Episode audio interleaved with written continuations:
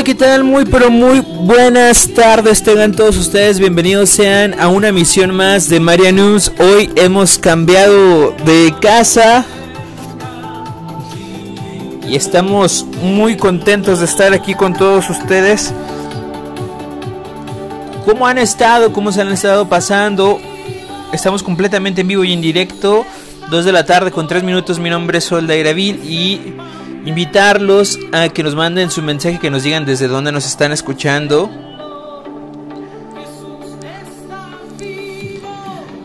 También si quieren que les pongamos algún canto en especial, con muchísimo gusto lo vamos a estar haciendo. Hoy, hoy vamos a estar hablando acerca de la fiesta de Nuestra Señora de los Dolores, con las diferentes advocaciones con las que se les conoce en el mundo entero. Además hablaremos del nombramiento del Papa Francisco de un nuevo obispo para el norte de nuestro país. Y bueno, después de todo este relajo y todo este problema que hubo con gobierno, abre el acceso provisional a la Catedral de México tras bloqueo del ejército. De eso y más vamos a estar hablando el día de hoy. En este su programa Maria News, bienvenidos sean todos ustedes, bienvenidos chicos y chicas de la página de Facebook de Santuario de Guadalupe Aguascalientes y de Romería de la Asunción. Estamos enlazados en las dos páginas y con gusto estamos transmitiendo completamente en vivo desde Aguascalientes, Aguascalientes, hoy 15 de septiembre, en este mes patrio, en el mes de la Biblia. Y bueno, hoy, hoy es un día de fiesta para todos los mexicanos, al igual que mañana, aunque se celebra de una forma diferente, de una forma especial por esta pandemia, pues el orgullo de ser mexicanos nace o, está a flor de piel más bien dicho el día de hoy y el día de mañana. Vámonos con buena música, regresamos 2 de la tarde con 4 minutos y ya volvemos con más a esto que es Maria News. A continuación les presentamos este canto que se titula Un día caminaba. Volvemos.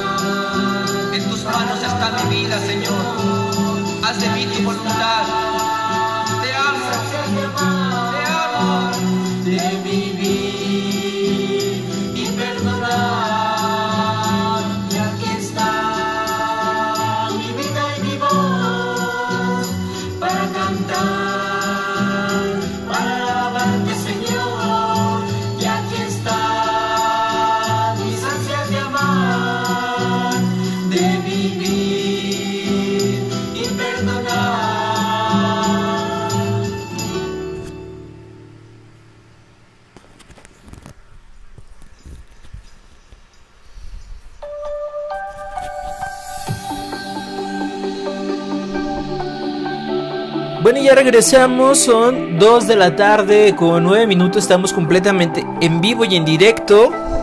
Gracias por estarnos sintonizando el día de hoy y es que hoy, hoy celebramos a Nuestra Señora de los Dolores. Un día después de la fiesta de la exaltación de la Santa Cruz, la iglesia conmemora a Nuestra Señora de los Dolores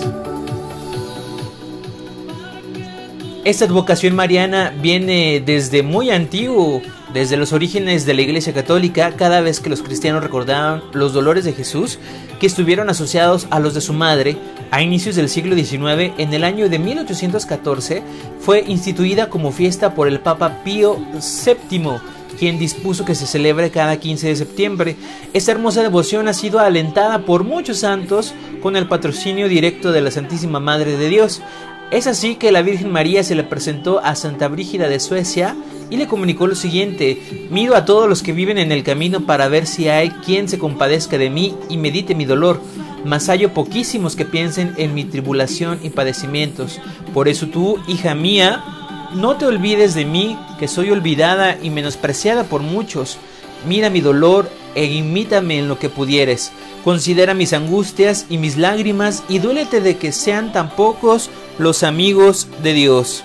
La Madre de Dios prometió a través de la Santa que concedería siete gracias a aquellas almas que la honren y acompañen diariamente rezando siete Aves Marías mientras mediten en sus lágrimas y dolores. Por su parte, San Alfonso María de Ligorio cuenta que Jesucristo reveló a Santa Isabel de Hungría que él concedería cuatro gracias a los devotos de los dolores de su Santísima Madre. Nuestra Señora de los Dolores ruega por nosotros.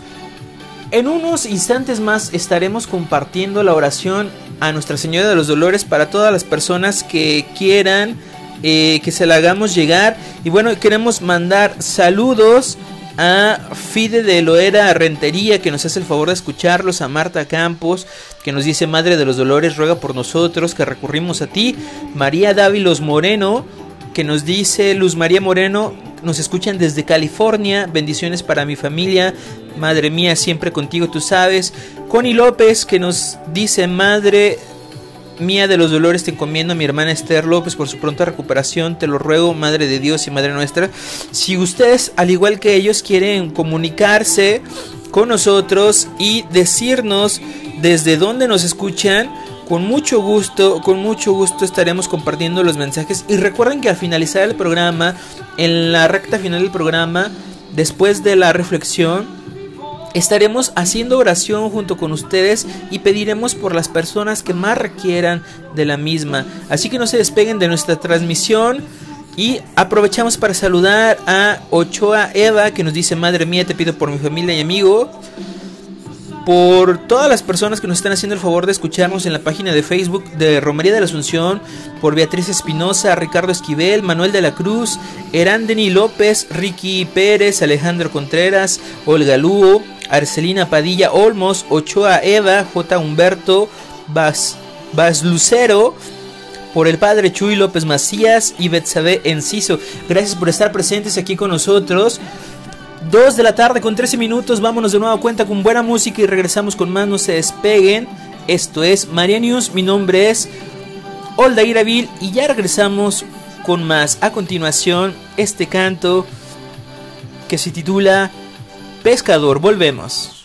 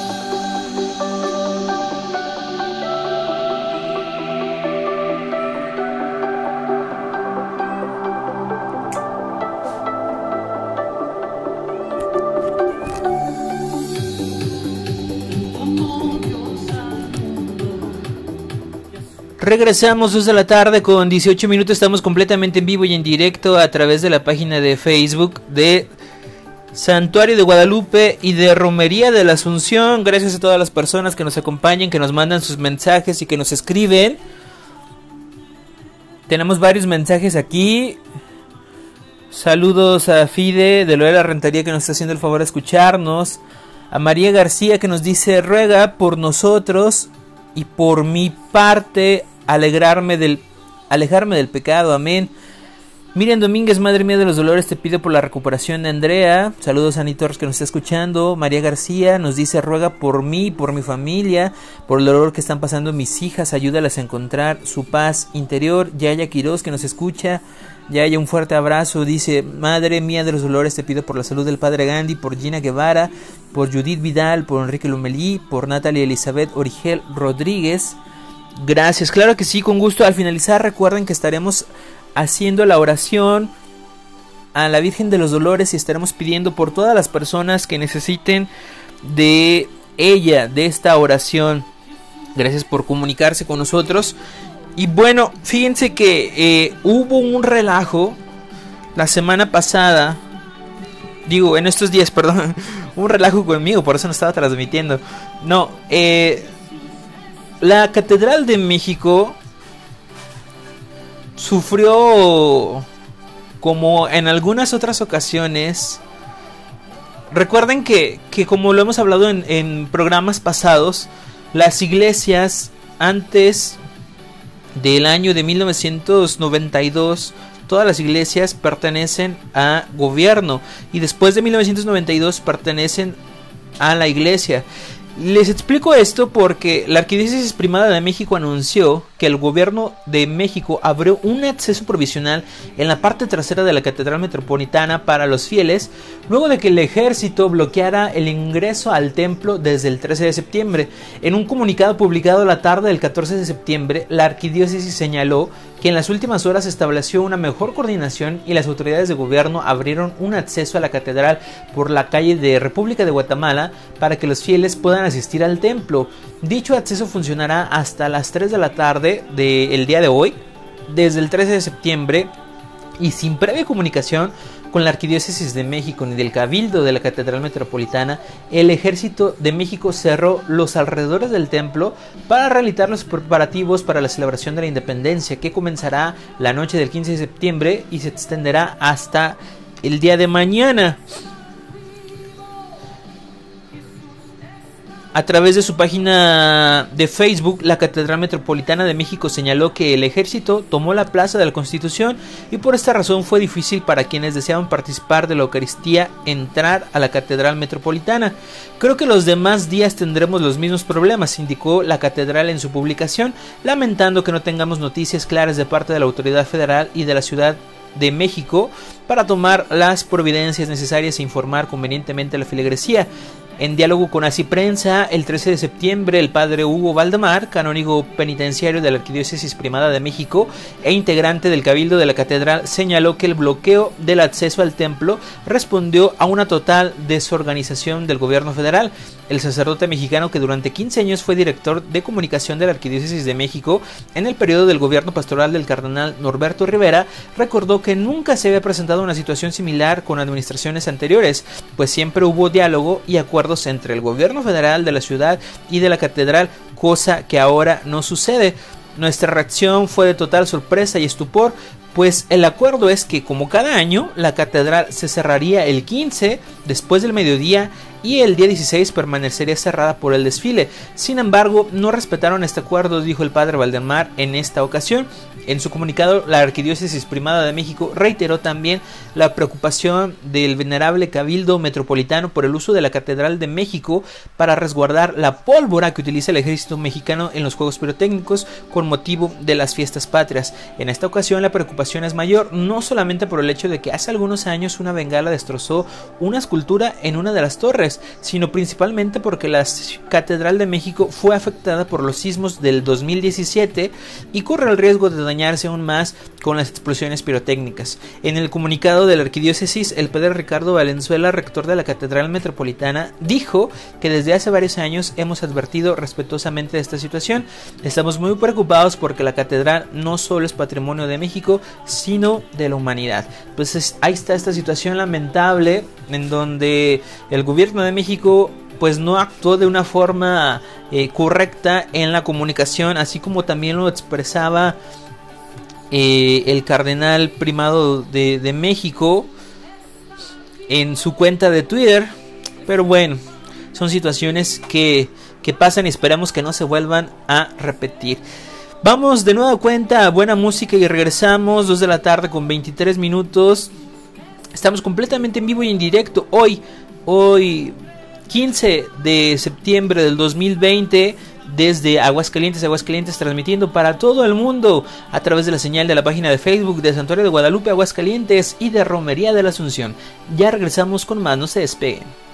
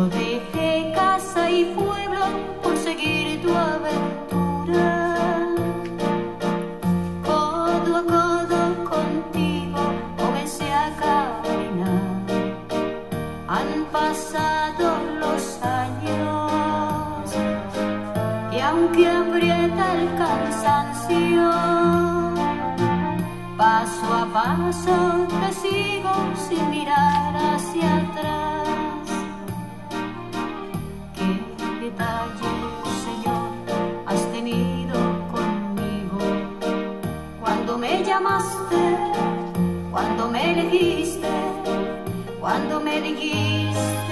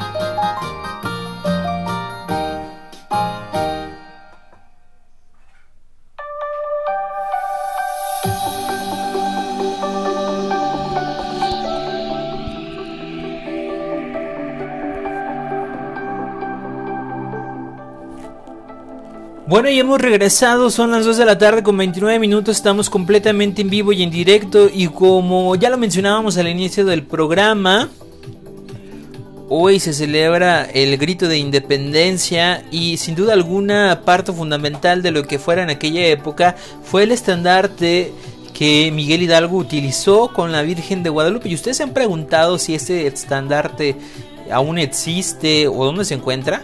Bueno, pues el Salón de Banderas del Museo Nacional de Historia de Lina tiene una amplia colección de escudos y banderas que abarcan desde el icono de la Fundación de México Tenochtitlán hasta nuestro lábaro actual, cuyo diseño data del 16 de septiembre de 1968.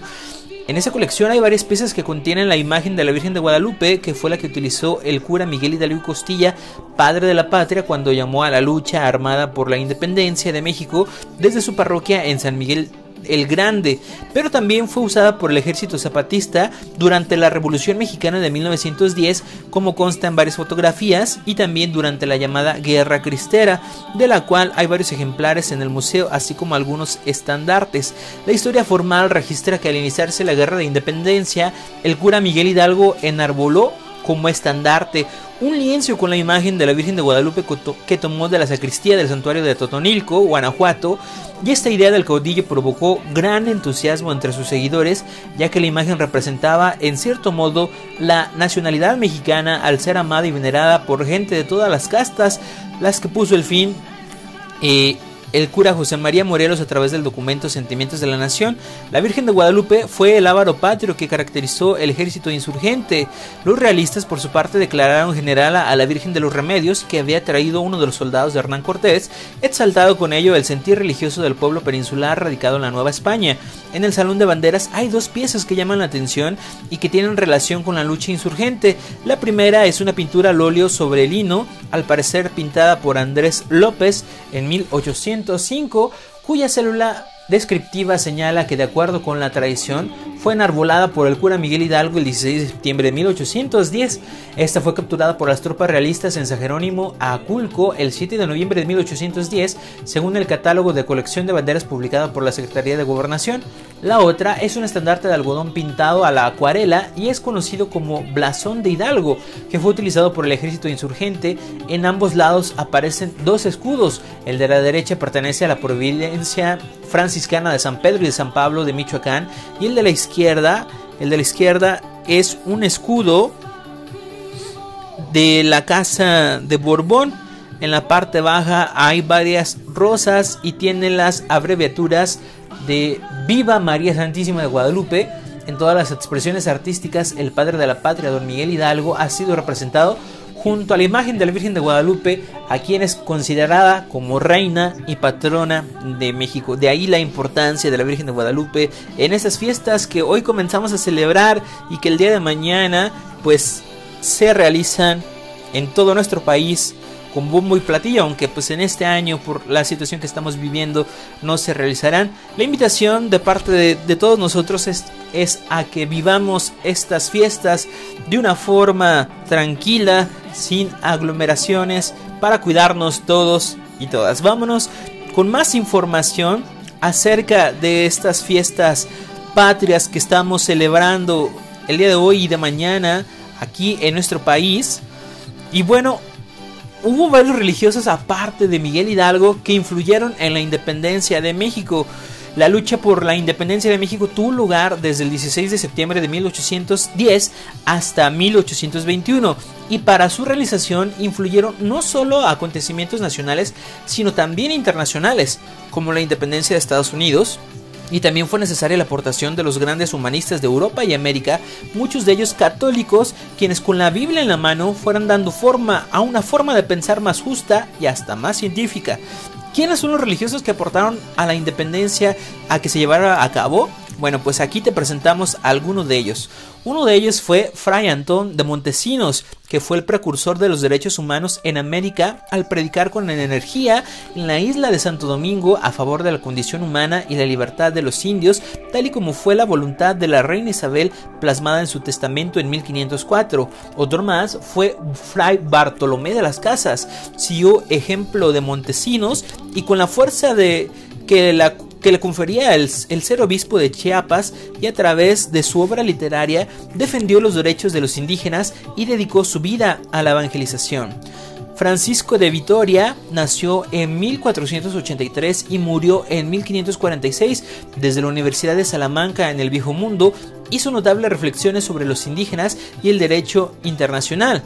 También tenemos a Francisco Javier Clavijero, este sacerdote jesuita del siglo XVIII que fue precursor del indigenismo en México al oponerse a las teorías de Cornelius de Paum, un estudioso holandés que aseguraba que los indígenas eran inferiores a los europeos.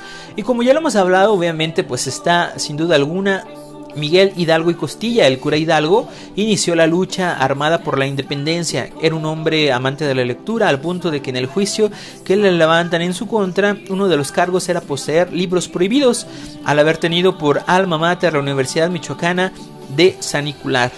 Otros precursores es impensable que no se conociera la obra y filosofía de don Vasco de Quiroga, quien con principios cristianos e inspiró en la utopía de Tomás Moro, organizó a los pueblos en torno al trabajo y a la familia, como también fue un gran admirador de la cultura francesa al punto de que se hablaba de la Francia chiquita, al referirse a su propio hogar donde se leía La Fontaine, Racine e incluso llegó a representar obras de Molière como Tartuto, Tarfuto,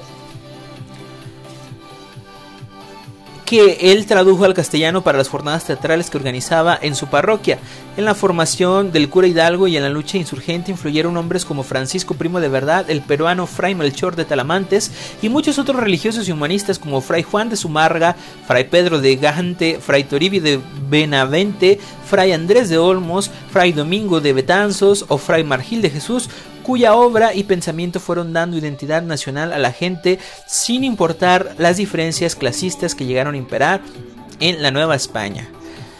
Se sabe que una vez iniciada la lucha por la independencia, unos 400 sacerdotes y religiosos fueron involucrando de distintas formas en varias entidades del país, siendo los más destacados José María Morelos, Mariano Matamoros, José María Cos e incluso en la Catedral de México tuvieron alguna participación José María Alcalá y Orozco y el padre Matías de Monteagudo, quien fue uno de los firmantes del acta de independencia. Pues qué tal esta historia donde la iglesia a través de distintas personalidades como las que acabamos de mencionar, se involucró para que México pudiera obtener su independencia y sobre todo liberar de la esclavitud a miles de personas que estaban bajo el dominio de España en aquel entonces. Vámonos a buena música y regresamos con más. No se despeguen 2 de la tarde con 37 minutos.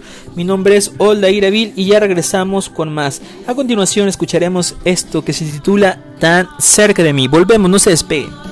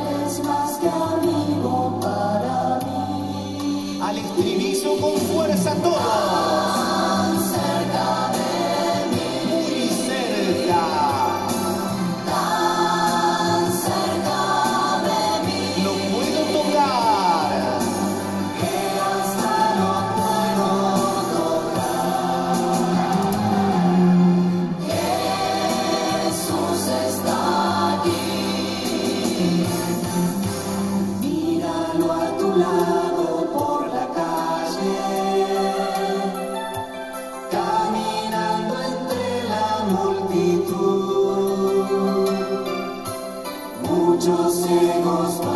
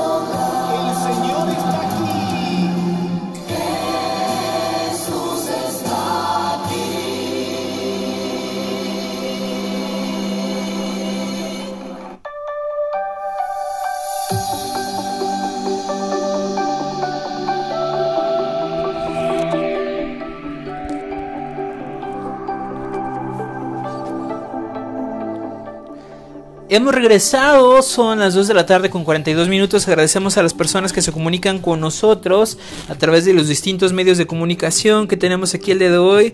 Agradecemos a Mayra Sotelo que nos dice, Madre mía de los dolores, te pido mucho por la salud de mi tío Víctor y por la salud de mi abuelita, así sea. Verónica Gallegos Marté nos dice, Madre de los Dolores, te pido tu intercesión por el fin de esta pandemia. Miriam Domínguez se comunica con nosotros y nos dice, Madre mía de los Dolores, te pido que pase pronto esta situación a consecuencia de la pandemia. En unos instantes más estaremos leyendo todas sus intenciones para que se comuniquen con nosotros ya que estamos llegando prácticamente a la recta final. Y bueno, México está de fiesta no nada más por celebrar su independencia sobre España, sino porque también la Iglesia Católica está celebrando la llegada próxima de un nuevo obispo para el norte de nuestro país. El Papa Francisco aceptó este 15 de septiembre la renuncia de Monseñor Felipe Padilla Cardona, de 75 años, como obispo de la ciudad de Obregón, en el estado de Sonora, al norte de México y nombró como sucesor a Monseñor Rutilo Felipe Pozos Lorenzi.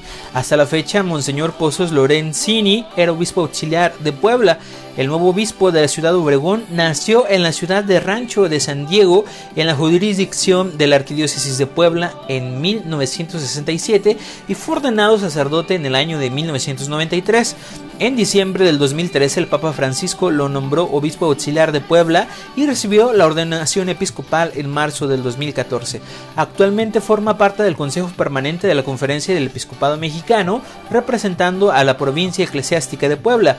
A través de un, un comunicado firmado por Monseñor Alfonso Miranda Guardiola, secretario general de la SEM, los obispos mexicanos aseguraron que nos unimos en alegría y oración con la iglesia que peregrina en la diócesis de Ciudad Obregón y deseamos a Monseñor Rutilo Felipe Pozos un fecundo desempeño en su nuevo encomienda episcopal que el Señor le ha confiado. Pues desde aquí nosotros también, el equipo de Marianum, nos unimos a esta felicitación a Monseñor Rutilo Felipe por su nombramiento como nuevo obispo de ciudad de la diócesis de Ciudad Obregón y también nos unimos a las oraciones eh, por el, el obispo Monseñor Felipe Padilla Cardona, quien ha renunciado ya a su cargo como obispo de esta misma diócesis por cuestiones de su edad.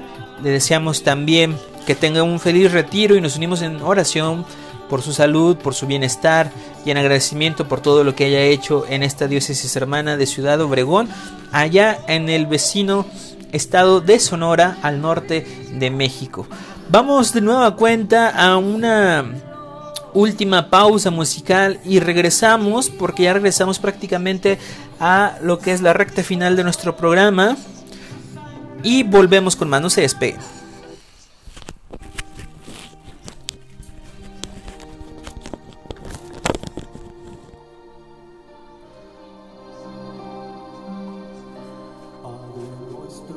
Que estás en los que aman la verdad, haz que el reino que por ti se dio llegue pronto a nuestro corazón, que el amor que tu Hijo nos dejó ese amor reine ya en nosotros.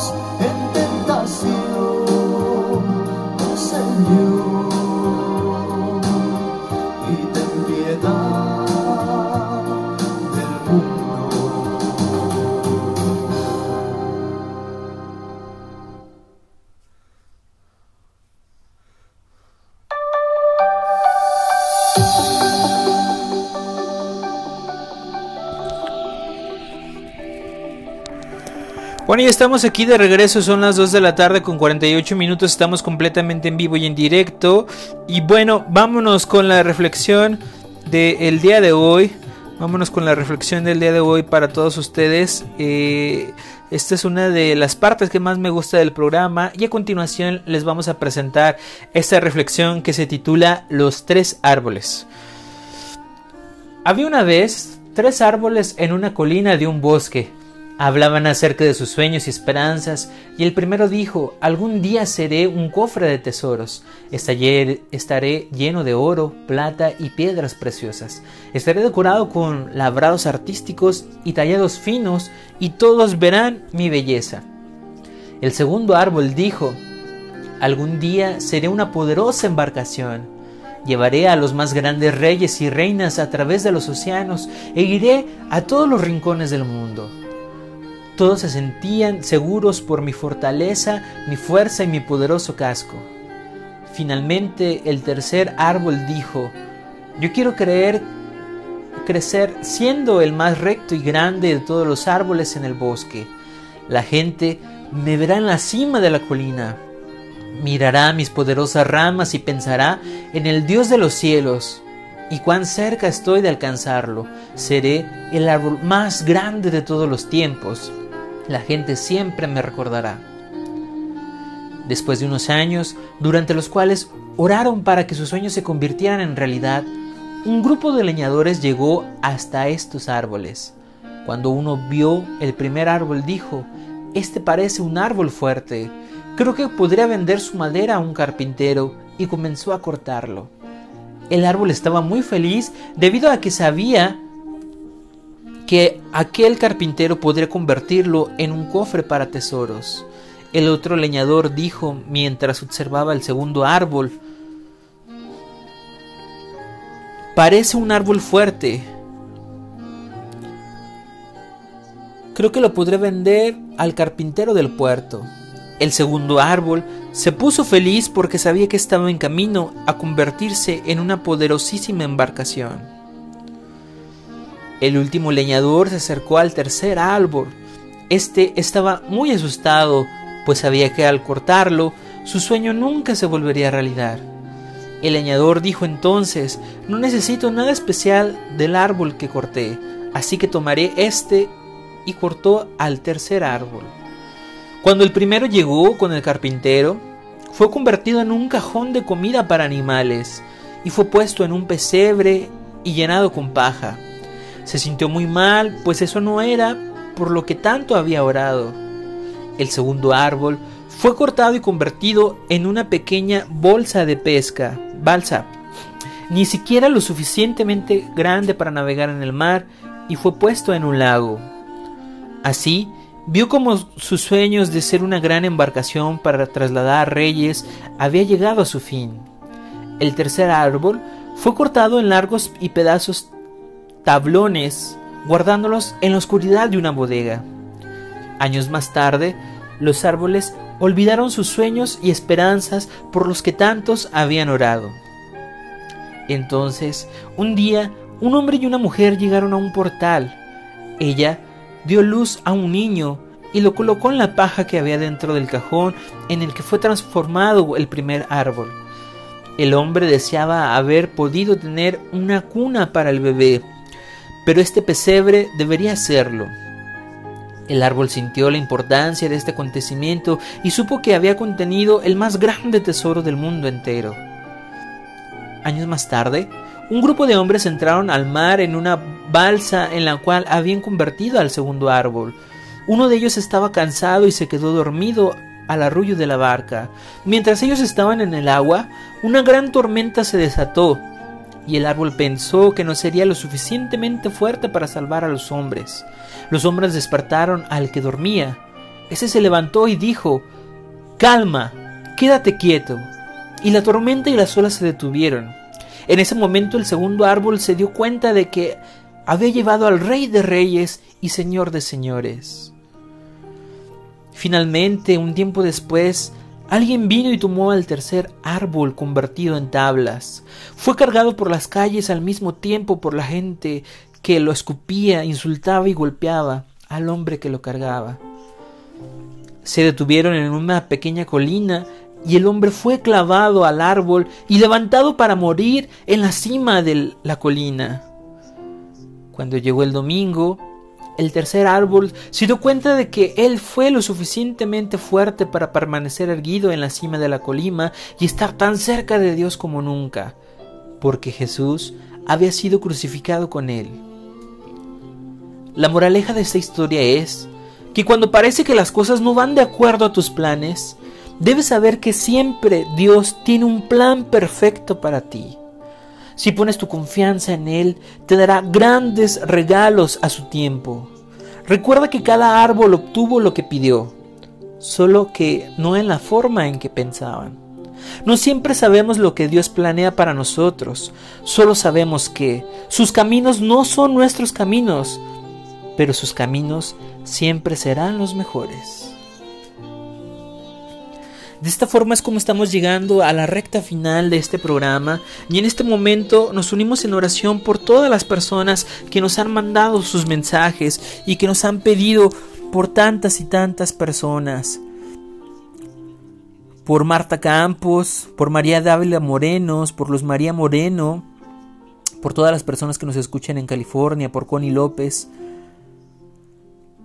por Esther López, por su pronta recuperación, por Fide de Loera Rentería, María García, Miriam Domínguez, por la recuperación de Andrea, Ani Torres, por la familia de María García, por los dolores que están pasando sus hijas, ayúdalas a encontrar su paz interior, por Yaya Quiroz, que nos pide por la salud del padre Gandhi, por Gina Guevara, por Judith Vidal, por Enrique Lomelí, por Natalia Elizabeth Origel Rodríguez, por la familia Romero López, que nos saludan desde San Luis Potosí, por Mayra Sotelo, que nos pide por la salud de su tío Víctor y por la salud de su abuelita, por Verónica Gallegos Martel, Madre de los Dolores, te pido por tu intercesión, por el fin de esta pandemia, que pase pronto esta situación, por Silvia Revelo, nos dice Madre Santísima, protégenos de esta pandemia y nos escuchan desde Ecuador. Silvia Alicia Hermosillo Saldivar, que nos pida, nos le pide a la Virgen que nos proteja de esta pandemia. Sofía Delgado por la salud de mi sobrina Areli Jocelyn Godínez Delgado. Por Jenny Rivera, que nos dice Madre mía de los dolores te pido por mi familia, en especial de mis hijos que cuides y los bendigas a cada uno de sus pasos, por Marco y Santiago Valdivieso Rivera, por Eugenia Luna, que nos pide por la familia Medina de Luna, por Chelina Herrera, Madre Santísima de los Dolores, ten piedad y compasión de esta ciudad y de todo el mundo, muy especialmente de mi familia, esposo, padres, hermanos, cúbranos con tu manto y sigue intercediendo por todos nosotros. Nos piden por Marco y Santiago Valdieso, que les dé salud y que cuides al esposo de Jenny Rivera y bueno, por todas las personas que se unieron a nosotros a través de esta transmisión en vivo. Por Ochoa Eva, por Maya Sánchez, por el Padre Jesús María González que nos dice que hagamos oración por nuestra patria.